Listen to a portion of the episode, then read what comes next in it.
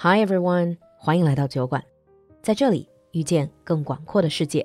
来微信公众号“露露的英文小酒馆”和同名视频号，不错过每天的推文和视频。预约酒馆直播，在公众号下方菜单进入酒馆铺子，逛逛世界好物，或者添加小助手微信 l u l u x j g 来酒馆学习社群，更多精彩在酒馆等你。Now on with the show. Hi everyone and welcome back to Geek Time. 欢迎回来极客时间. Hi Brad. Hey Lulu. So I thought in the previous few episodes in this segment we were talking about these big tech trends like uh, crypto or Chat GPT. But can I propose a more lighthearted topic that is really core to the geekdom? Really? Sounds good to me. you know what I'm talking about because and also you are living in Japan. so you I think you're more than familiar with this word that I'm going to say, which is otaku. Yeah. Jai. mm, yeah. So in Chinese we say jai. In Japanese, otaku like taku is jai and o is just an honorific like yu jai zu. I thought we dedicate two episodes to this particular topic. Mm-hmm and I'm sure you have a lot to say. But first things first, how would you describe the Japanese idea of otaku? The easiest way to describe an otaku is someone who puts like all of their energy into something that they really like. A lot of people look at it as uh, like an anime otaku or a manga otaku, but uh, it's not just those things. It could be a lot of different things that are like otaku, but uh, that's basically how you would describe it. Oh, so basically, otaku has nothing to do with stay indoors, outdoors. It's more like an extreme enthusiast Yeah. of a special hobby. The idea of otaku is not that you stay at home, but you feel at home when you're doing your hobby. Oh, that's why they say otaku. 嗯，这里要跟大家特别的解释一下，because in Chinese we say 宅男宅女. Usually it just means shut in type. Kind of don't want to socialize with other people. Yeah. But the original meaning of otaku has nothing to do with social skills. No. It's more like a diehard fan of mm. something, Yeah. right? In Japan, mm. someone who stays indoors is called a hikikomori. Well, that's like someone who Ah, stays at home. Yeah. But like otaku mm. is just So- someone who feels at home in their hobby. 所以 hikikomori 在日语里面被翻译成中文叫做蛰居族，就是像冬眠一样，在家里就是那种完全丧失社会能力的。You know, like people who drop out of school and just withdraw completely from society. That is a hugely negative term. But otaku is really not, or it's becoming less negative. What would you say in Japan? Do you think otaku, when people say otaku, is this still negative, positive? What about in English? In Japan, otaku is still somewhat considered negative, but it's becoming less so. Eh, it's more people are considered to be otaku nowadays. It's becoming a more regular thing, so it's less negative, especially with like a lot of foreigners who consider themselves to be otaku coming to Japan. I think people have started to look at it a little bit less negatively, but uh, also like in America, being an otaku has always kind of been like a badge of honor. When people started using the word in the US, people started, yes, I am, and I'm proud of it. It's like we talked about this before, right? It's like wearing the word geek yeah. as a badge of honor. It's a sense of belonging. Mm, all right. You know, like when you look at otaku in the US, in the 80s was when, you know, 80s, 90s, when Sailor Moon and Macross started coming to the US. That's when the otaku culture in the US started to bloom. Very similar to in Japan as well. Like that's when, kind of like in the 80s. Mhm. Sailor Moon and macros. I've checked. 中文叫做超时空要塞. Ah, but then again, I'm too young to know these words. Yeah. I kind of grew up with the American version of Macross. We called it Robotech, but it was almost the same thing. But that's the thing, right? I mean, most people, when they think of otaku, if they are not really familiar with this group or this type of uh, culture, first they think is manga anime. 首先还是想到动漫，对吧？ Yeah. Like uh, most people, when they think of otaku, the first thing they go to is manga or anime. People who just get into those things because I think in Japan those are like the two big groups. You have mm-hmm. like uh, people who make their own manga, like dojinshi, and then oh. they meet up at uh, you know, like mm. yeah they have comic meetups where they sell or peddle theirs or trade theirs to other people. And there's some like otaku groups. We'll kind of get into that a, a little bit more later, but uh, groups of people. Can I just ask? Because sometimes I like certain manga or, or anime but can I just like them like a normal hobby? For example, I like gardening or I like playing, let's say, ping pong. When do you stop being just a hobbyist and become an otaku? When it comes to anime or manga, I would say 99% of people in Japan have one that they like and one that they either read or watch. Even older people, you know, get into one or two manga anime. Mm. It's just a very normal thing. Like Slam Dunk was a really big anime, and almost every young boy was into Slam Dunk. But it you start to become more of an otaku when it becomes the thing that you talk to everyone about. And whenever someone is talking about a hobby or something, you jump to manga or you jump to anime as like your topic of conversation.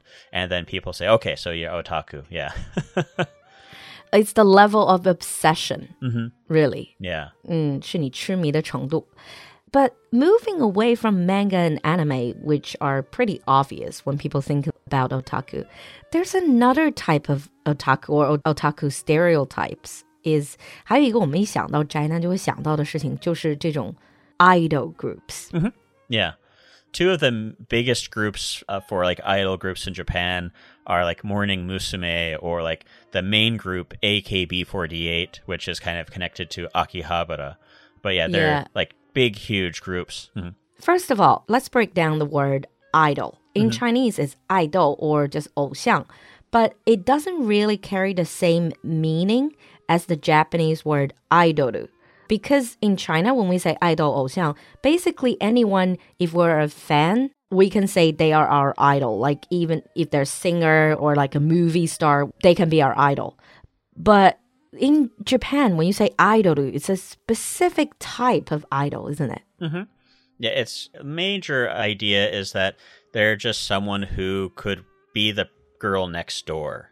Mm. It's kind of mm. like uh, when you see an idol group, most of the girls within the group, or guys for that matter, if it's like a guy or boy band, they tend to be people that are girls that are just could be someone next door. They're not, you know, what they would refer to as like. Uh, very, very beautiful or over the top. They're just the girl next door. Yeah. Yeah, the cute girl next door, very sort of down to earth.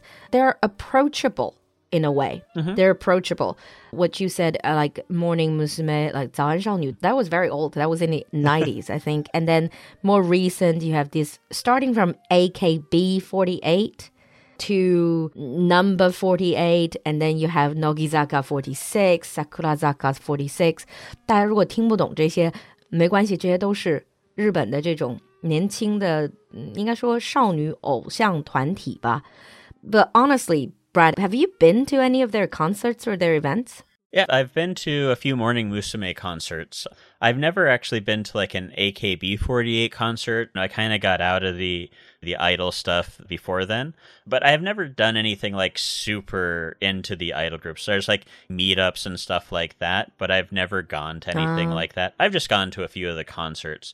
I know like when it comes to AKB48 and like any of those connected groups, they're a little bit different from like Morning Musume. They have their own like kind of special concert halls, really, really small, where you can get really close. Like you're 10 feet away from them when they have a concert. I haven't been there, but I've seen like videos and it looks, you know, kind of cool. I, maybe if I ever had a chance, I would like to go to one just to see what it's like. But uh, it's totally different from what people expect these huge concert halls with like thousands of people. Instead, it's like a concert hall with like maybe 100 people and just a small subgroup really close Yeah. I think that's the whole thing. I think you are right. I've done my research. Like, starting from AKB 48, this whole idea of idol group or the producers, they're trying to redefine the word idol Yeah. to be someone who's more down to earth, approachable, someone you can watch them grow and develop. I think this whole popular of watching someone grow and develop and grow wisdom is very popular is the whole idea of ikusei simulation game, isn't it? Like the 养成游戏,养成系. and uh, I sort of, although I'm not personally into that, but I can certainly see the idea. Some people think it's creepy, but I think it's people just crave that level of companionship because mm -hmm. everyone's lonely, I think, in a highly developed tech society. Well, when we think about otaku, one of the things that I always go back to is a video that I watched when I was kind of in my late teens. It's called Otaku no Video. And it's an anime, but it's set up to be kind of like a documentary. And instead Ah. of commercial breaks, they have breaks where they actually have interviews with actual otaku. And so it's a very interesting video.